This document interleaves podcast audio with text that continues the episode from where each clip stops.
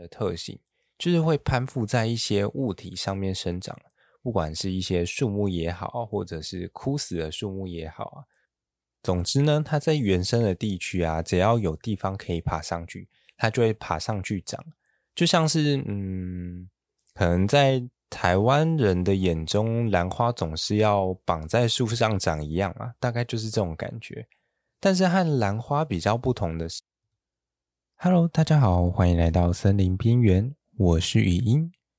本周的边缘新闻，首先要带大家来看到加拿大野火肆虐创纪录，面积等同于南韩。全球气候异常，多地遭野火肆虐。加拿大今年累计的野火面积已经来到了高达一千万公顷，相当于一个南韩大小。创下了历史记录。当局也向其他国家求援，募集了一千多位外国的消防员来进行协助。接下来，呃，一样是类似的呃一个议题：热风暴虐，死亡谷出现地球最高温，西班牙飙上四十四度，引发森林野火。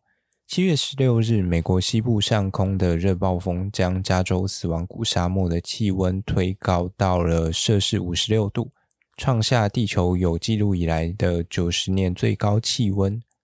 西班牙阿尔梅里亚天气已经热到了来到四十四点八度，其他地区白天最高温也有四十四度之高哦。天高物燥，容易诱发这些野火。上周六凌晨，在拉帕尔马岛的森林爆发了野火，摧毁了一共四千五百公顷的土地，迫使有四千多人疏散。森林大火在周一终于得到了控制，但消防队员仍在处理一些善后工作。假如大家对于森林野火有兴趣的话，欢迎回去听一下第十三集。遇到森林大火，跟遇到黑熊一样囧。看破森林大火的关键思维，还有第十四集浴火重生大赏，出乎意料的结果，还有三个最强的火烧植物。哎，这两集其实我自己觉得在呃介绍森林的火烧，还有这些火烧植物上面，都算讲得蛮有趣的。哎，欢迎大家回去听看看哦。再来最后一则，则是如果您对教学、消防、执法、建筑或林业感兴趣，科罗拉多州免费大学全部都给你。科罗拉多州啊，在幼儿教育、还有消防、执法、建筑和林业方面的劳动力严重短缺。如果你想要在这些领域找到工作呢，州政府将支付你的大学教育费，用来协助你找到工作哦。周二，那个州长贾里的波利斯正式启动了科罗拉多州的职业发展计划。这个计划将为这些特定职业培训路径的学生提供学杂费和课程材料，并且州长表示，很高兴通过在该州十九所社区和技术学院为这些紧缺的职位提供免费社区大学教育。同时，也为科罗拉多人节省金钱，并培训人们获得一些较高的薪资工作。接下来进入本周的正式内容。上一集我们介绍了室内植物的设计概念，并且提到了一些来自于雨林的植物，例如说凤梨等等，都没有人觉得哪里怪怪的吗？为何凤梨科的植物可以耐阴呢？凤梨不都长在那种大太阳底下吗？不知道大家有没有自己种过凤梨呢？只要把平常吃的凤梨头杀下来之后啊，再塞回土里面，过几个月就有一颗凤梨可以继续吃喽。如果有种过的各位啊，不知道你把它供养在什么样子的环境之下呢？没种过凤梨的朋友也不要太难过啊，就是下次到中南部的时候啊，多往田边多看两眼就可以了。也许就有机会看到那种成群结队的凤梨哦，排排站在大太阳底下，那个画面看起来很像沙漠里才会有的景色。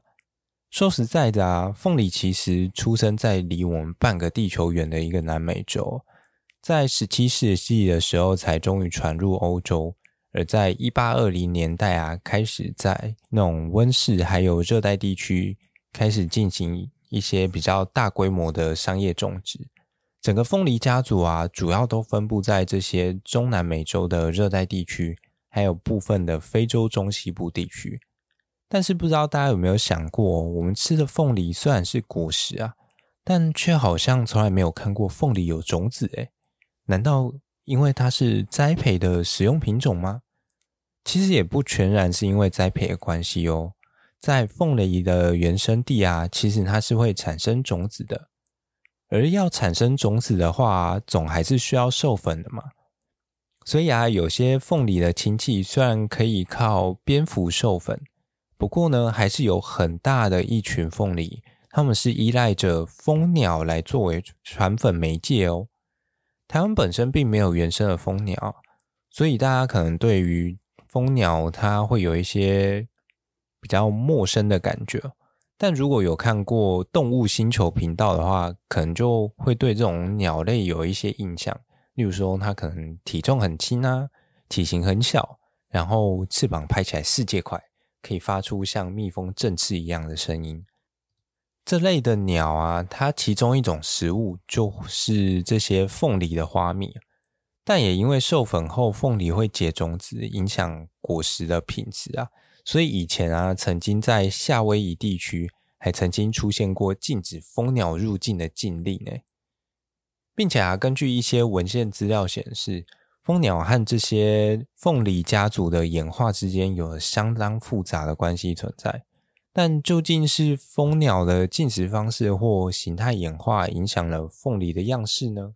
还是因为凤梨科的植物演化出了各式各样的花？进而促进了蜂鸟跟着适应往这些花的形态方向演进呢？又或者这两者相辅相成？目前其实，在研究领域，我目前看起来好像还没有一个定论。但是这种互动关系感觉起来相当的有趣，说不定等我哪天无聊的时候，嗯，就可以来帮大家解析一下。话说回来啊，并不是所有的凤梨科植物都像我们吃的凤梨本身一样这么外向哦。有一群凤梨反倒相当的内向，常常躲在那种森林的深处，甚至依偎在大树的身上。它就是园艺上啊，我们常常遇到的这个积水凤梨。积水凤梨啊，顾名思义就是一种身上会积水的凤梨嘛，因为它们在叶子的基部啊，都具有一些盆子或者是杯子状的凹槽可以储水。因此啊，积水凤梨它并不是一个物种的名称哦。而是一种生态类型，就是只要长这个样子，然后会积水的，原则上我们都可以叫它积水凤梨。而相较于另外两种类型的凤梨呢，就是分别是地生型的凤梨和空气型的凤梨，积水凤梨相对上就比较耐阴。这也是为什么上一集会提到说，哎，凤梨科是可以拿来作为室内景观植物的。而且啊，通常这一类的积水凤梨呢，它都会具有一些附生的特性，就是会攀附在一些物体上面生长，不管是一些树木也好，或者是枯死的树木也好啊。总之呢，它在原生的地区啊，只要有地方可以爬上去，它就会爬上去长。就像是嗯，可能在台湾人的眼中，兰花总是要绑在树上长一样啊，大概就是这种感觉。但是和兰花比较不同的是啊，为了要应付爬在树上时的一个缺水还有养分的问题，积水凤梨就演化出了这些盆子状或者是杯子状的叶子基部，让它可以用来储水以备不时之需。同时啊，也可以用来收集上方所掉落下来的一些有机质，作为养分的来源。所以说呢，假如你家也有一颗积水凤梨的话，说不定偶尔帮它浇一些水在它的碗里，它会活得更开心哦。那么，我们今天大致上简介了一下凤梨的身家背景，还分析了一下积水凤梨的一个生长方式。下一回呢，嗯，我觉得好像可以继续介绍一下它跟蜂鸟之间的故事。说不定，嗯，时间够多的话，还可以顺便聊一下空气凤梨。那么，我们就下礼拜同一时间。让森林边缘陪你下班过生活啦！让我们再多看一点热带雨林里的奇幻故事呗。那这集就这样啦，拜。